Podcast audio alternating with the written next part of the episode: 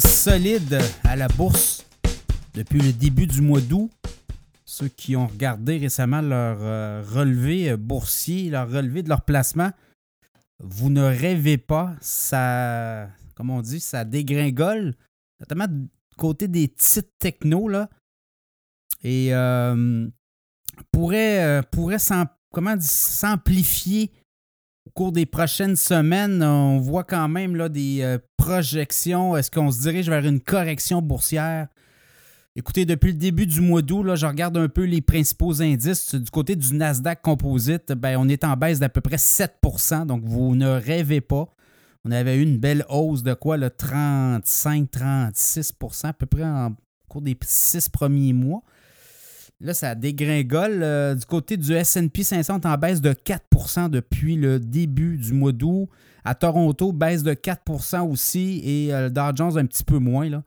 Donc, c'est à peu près ça ce qu'on voit. Il y avait eu quand même des mouvements importants et là, ben, on nettoie les tuyaux, comme on dit. Il y a des prises de profit qui se prennent. Il y a des titres qui ont monté beaucoup. Tesla se fait maganer. Euh, Nvidia retraité. Quoi qu'on va parler d'NVIDIA dans un segment en particulier. Il y a eu des, euh, nouvelles, euh, des nouvelles analyses sur le titre, une nouvelle projection aussi avec euh, des ventes potentielles pour NVIDIA. Mais quand même, on le voit, il y a un mouvement de fond. Les titres boursiers corrigent. Là, on nous dit qu'il pourrait avoir une correction. Une correction, c'est 10 entre un sommet et le bas, le fond, comme on dit, ou le, une espèce de, creux. Euh, tu as 7 de baisse là, depuis le début du mois d'août du côté du euh, Nasdaq. Et là, ce qu'on voit, ben, c'est sensiblement des euh, vendeurs qui prennent leur profit. Je regardais, il y a deux gros joueurs qui sont un peu sur les lignes de côté actuellement. Warren Buffett, 147 milliards en encaisse, en liquidité. Il attend les deals, il l'a dit. Buffett a toujours beaucoup d'argent autour. Ça varie toujours entre je vous dirais, entre 80 et 150 euh, milliards de dollars en liquidité. Et euh, Michael Burry, ceux qui ont vu le film de Big Short, ben Michael Burry a annoncé cette semaine, c'est parce qu'on a eu quand même euh, les, les mises à jour des portefeuilles de ces gros joueurs-là, ces gros gestionnaires de fonds. Et là, ben, dans le cas de Burry, lui, il est à découvert sur le SP 500 et sur le Nasdaq 100, deux indices importants qui ont monté beaucoup lui s'attendait à ce que ça brasse et euh, ben, les signaux sont là. Alors, euh, la Chine aussi inquiète. On aura un segment également sur la Chine euh, durant ce podcast-là. Donc, la Chine, il y a des signaux qui ne sont pas clairs. Baisse des exportations, baisse des importations. Autre chose, ben, ce qu'on voit aussi du côté des technologies, ben, c'est les coûts d'emprunt. ce qu'on comprend, c'est que la Fed n'est pas encore décidée sur ce qui pourrait être la suite des choses. Est-ce qu'on continue d'augmenter le taux directeur? on l'a vu dans les minutes de la Fed qui, ont été dévoilées. Euh, c'est un peu toutes les discussions en coulisses des grands économistes qui composent euh, les comités de la Banque centrale des États-Unis, la Réserve fédérale, la Fed. Et euh, on n'est pas très entiché. Il y a beaucoup de, de pour et de contre, à savoir est-ce qu'on continue de monter les taux directeurs, le taux directeur de la Banque euh, centrale des États-Unis en septembre. Il n'y aura pas de hausse en nous. À la fin du mois, on va avoir aussi des rencontres entre les gens, euh, les grands économistes Jackson Hole. Donc, on va avoir aussi là des, euh, des indications pour avoir une hausse encore du taux directeur. Et après ça, ça serait terminé. Mais évidemment, on ne veut pas le dire comme ça parce qu'on ne veut pas créer d'euphorie non plus. Mais attendez-vous, après une hausse de taux et quand on dit qu'on a terminé, euh, habituellement, les marchés sont, euh, sont assez actifs. Et là, ça nous amène à 2024, année électorale aux États-Unis. Est-ce qu'on verrait une Fed continuer à monter les taux, à tout le moins être encore une politique très restrictive?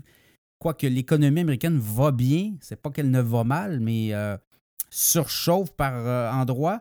Ce qu'on voit aussi, c'est qu'il y a beaucoup de pénurie de travailleurs. C'est ça ce qui fait que ça crée de l'inflation. Même chose au Canada. Donc, vous voyez, on est pris un peu euh, entre l'arbre et l'écorce du côté des banques centrales. Et euh, année électorale 2024, habituellement, les années électorales sont toujours très bonnes au niveau des rendements boursiers. Donc, on ne veut pas faire de surprise, on ne veut pas faire de remous. campagne électorale ou un président euh, qui doit défendre son mandat de 4 ans, son bilan, et qui arrive en campagne électorale euh, avec euh, des marchés boursiers qui tanguent, ben, ça peut être très mal vu. Donc, on va tenter, ou tout le monde va, être, essayer de favoriser. Je ne pas que les banques centrales avec les politiciens, c'est pas ça que je dis, mais je pense qu'on va essayer de. D'autant plus qu'il va y avoir des promesses électorales. Donc, on va promettre encore beaucoup d'argent aux Américains.